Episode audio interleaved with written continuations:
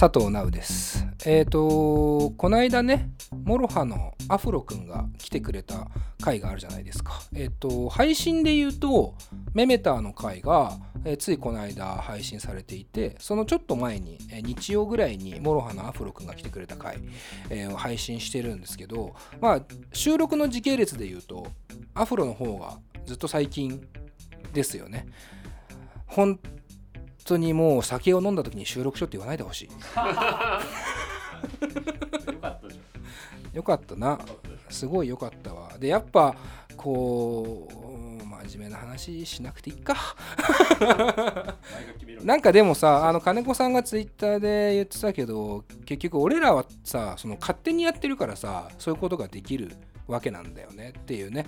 そこのなんかこう行動としてはとてもいい行動ができたなと思いますしまああの今後ねこのコロナウイルスってやつがねそのどうなっていくか全く分かりませんけども、えーまあ僕らこういう、まあ、密室でラジオやってますけどまあそういう小さな場所からでもね発信できることがあればえーいろんなアーティストの方ねあのお声掛けしていただいてもいいですしもちろん全部が全部出演できるわけじゃないですけどもあのなんか一緒に、えーなんとなくムードを楽しくしていければなっていうのをね。せめてね、うんえーとは思いますよね。楽しく行こう。しょうがねそう。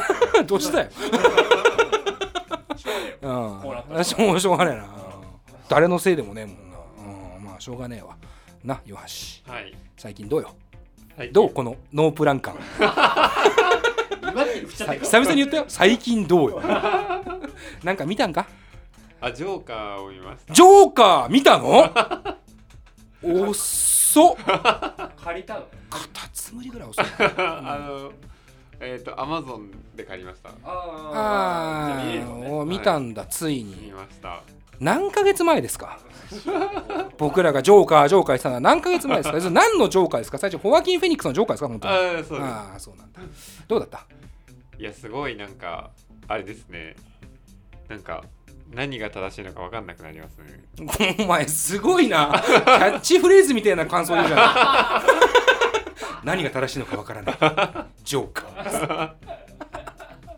でもそうだよな。俺あんなに人を殺す人を応援したの初めて。マジで。応援はした。ななな頑張れって思っちゃった。あれあの映画だからそういう映画でしょ？その俺は俺はね、うん。あの頑張ってもう殺してよって思っちゃったもん 俺は正直。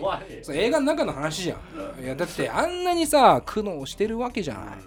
ねえ本当に悪役という一言で片付けきれない悪役でしたよね、はい。っていうのがよく分かったなっていう感じもしましたけど、なんだよお前。いや全然そうじゃなかっ喧嘩売ってんのかお前。そんなことお前ドア開けてやんねえぞ。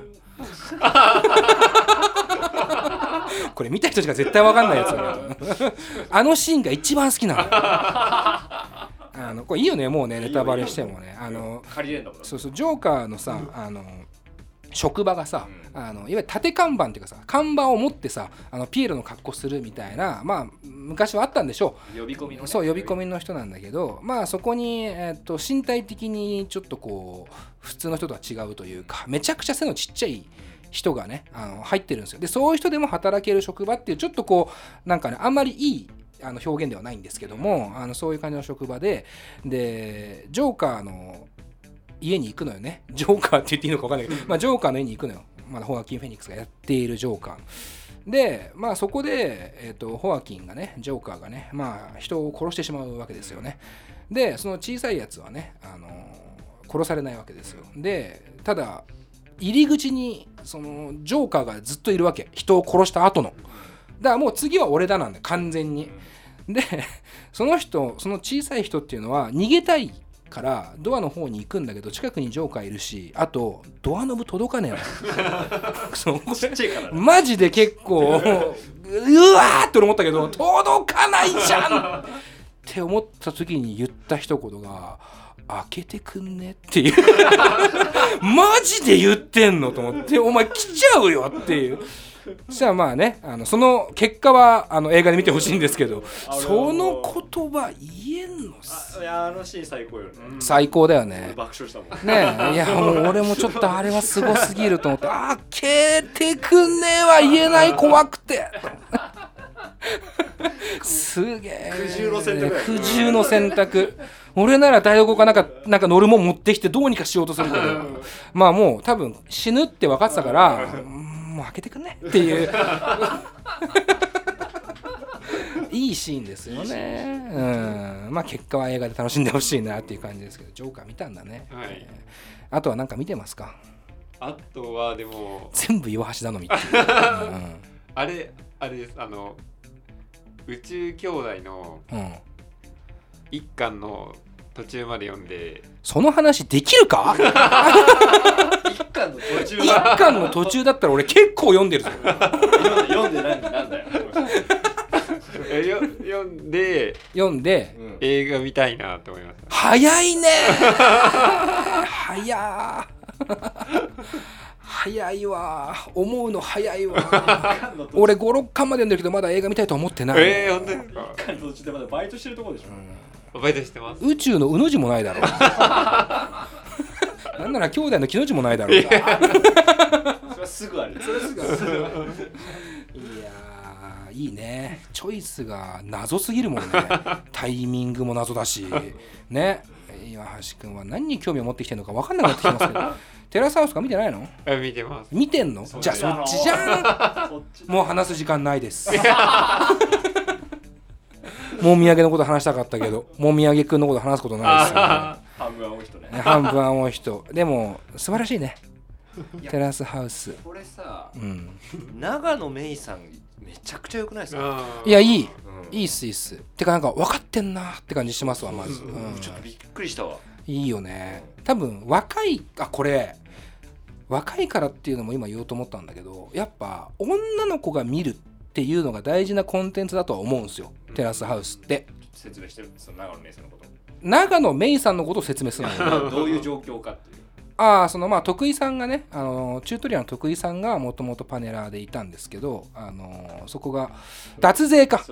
個人事務所をしていてまあこの間ね復帰のニュース出てましたけどすごく嬉しいんだけどまあその徳井さんの位置っていうところに長野めいさんが来たわけですよでまずそもそも徳井さんっていうのはもうメインパーソナリティぐらい大事な立ち位置ででまあ独身っていうこともあってあのすごくコメント力が重要だったわけですよ。恋愛経験もね。恋愛経験も豊富だしね、でそのなんか穴をね、うん。えーいろんなゲストが今まで埋めてきてるんですけどそこに長野めいさんが来たという感じですよね。あれはでも完全にテラスハウス好きですね。うん間違いない。えー、クロートですよ、うん。あれは素人の顔したクロートですよ。ちょっと顔してる。ドプロだろ。ドプロか。ドプロだわ。俺の方がずーっと素人だわっていう素晴らしい働きをしてるっていうところから俺別の話をしようと思ったんだけど今金子さんに釘刺されたからするのやめようかなって思ってますけど実はねいやしますけど。いやいやこの間キャバクラ行ったのよ。そうそうそう。あのキャバクラに本当に10年ぶりぐらいにまあ自らはあんま行かないですさすがにキャバクラって。もうちょっと年いったら行くかもしれないけどまあその先輩の方と行かせてもらいまして。で横についたのが二十歳の女の子だったんですよね。まあテラスハウスよ。大盛り上がり。えうん、もうずーっと俺だってその子しか座ってないからね隣。なんかキャバクラシステムわかんないけど結構入れ替わり立ち替わりでお気に入りの子見つけてみたいな感じだったイけどメージはそう俺2時間半その人とテラスハウスの話しかしてないから マジで。結果的に LINE ゲットしましたよ。で今 LINE してます。テラスハウスの。あれは営業用の LINE なんだよ。ちげえよ。本気で好きなんだよ。バカだおっさんじゃねえか。だから大事だなと思ったらその時に初めてテラスハウス見ててよかったなってマジで思った。だから二十歳前後の女の子っていうのは結構見てるんですよ。と思うよ。ね。だから長野めいちゃんはああやって機能できるんだと思うんですよ。だから徳井さんとかって普通は見てないタイプの人間が見てるから面白いんですよね。でもまあそこのだからテラスハウスらしいなんかこう会話が繰り広げられてる感じね。あとそこにこうちゃんと盲信者じゃなくてあのしっかり疑ってかかってる感じがあるのがあの子もだってまだ10代とかでしょ？二十歳ぐらいでしょ？だよね。すごいよなと思いますしあとそのキャバクラの二十歳の子も同じ感じだった。だからすごい。だから長野メイと同じだよねその感覚はね。あその子もそうその子はキャバ嬢だけど いやでもすごい可愛くてめっちゃ分かってる子で「今社長やばいっすよね」みたいな「こ社長っていうのは俺のことじゃなくてその出てるね社長ってキャラクターが今超やばくなっててその話は来週うんしたいなと。でしないのがいつものねレディオ DTM なんですけど。マジ来週楽しみ。来週ね。来週っていうかこれ配信してることにはもう見えてる。うんそうだね。マジで。最終的にセックスしたからね。すごいなと思ったよ。その腹筋と見せかけてますけど最後腹筋のシーンで終わるんですけど最新回が。腹筋と見せかけたらセックスだからねすげえと思ったよマジで。そのプレーあったんだっていう。まあその話は来週し。てるじゃんって話です、えーこの後本編始まります。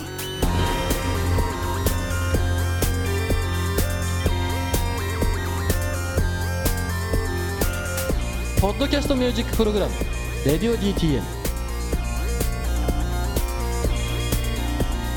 この番組はスポンサー大募集中の「レディオ DTM」の制作でお送りします。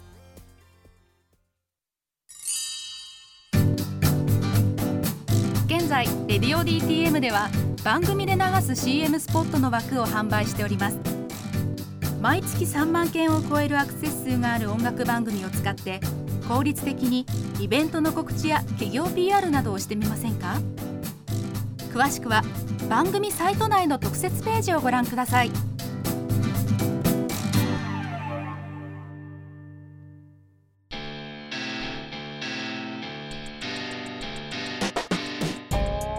さあゲストに登場していただく前にプレイリストでお楽しみの方はゲストにまつわる楽曲をお聴きくださいということで今回のゲストなんですが、えっとアッコゴリラさんです。あら。岩って知ってるよねアッコゴリラ。俺も知ってる。いやなんか本当にひょんなことからというか。めちゃくちゃなんか有名な有名な人って言ったらあれだけどねすごく人気のある方だなという感じもするんですがただあのバンドスタイルでライブとかやっててそこのメンバーとかはねかなり近しい感じのメンバーがね。集まっていてで実は今回ご紹介してくれたのも、えーそのバンドメンバーの一人で実はその方は僕らのラジオに出演経験がある方。えーまあ、別に言って言ってもいいんだよね、えっとボトルズハウスっていうバンドのギターやってた武田くんやってる武田くんっていうのが今アッコちゃんのマネージャーアッコちゃんって言っちゃった。なんて言えばいいんだろう。うん。むずいよね。ゴリラとは言えないし。ゴリラは違いそうだよ。うん。どうやら。そうだね本当にアッコゴリラさん来んだよね。別のゴリラ来ないよね。大丈夫だよね。豚ゴリラしか知らねで豚豚ゴリラってさ。っていう話俺前もしたかもしれないけど俺豚ゴリラって名前がすっごい好きでむちゃくちゃ悪口じゃん。そのまゴリラは俺いいと思うの。強いし。えそうね。なんか。ガキ大将かね。なんかこうあんじゃん。ゴリラかっこいいじゃんゴリラズとかもいるし。豚なのよ 豚にゴリラってひどくない？それを受け入れる豚ゴリラの優しさをみんな感じてほしい。全然。全員が呼ばれてるから。マジで。誰が言い始めたか知らないけど豚ゴリラっていうことを。マジでとんがりよりずっととんがってっからそいつ。マジで。すごいなと思う。だから。だとそんな話してる場合じゃねえかいやカオルね。カオルだぜ。まあだからむずいよね。その豚ゴリラっていう豚ゴリラが来るわけじゃねえから。そのあっこゴリラさんが来るのよ。話戻しますよ。えっとえっとそう。あこゴリラさんねそういうひょんなことからね武田君紹介してもらってただ楽曲は今までの作品も聴いてますんで、えー最新作が「ミラクル・ミー EP」というものなんですけどもこのね最新作とこれまでの作品もちょっと様相が違うという感じは僕はしていてえなのでその辺の変化についてもね聞いていければなと思います。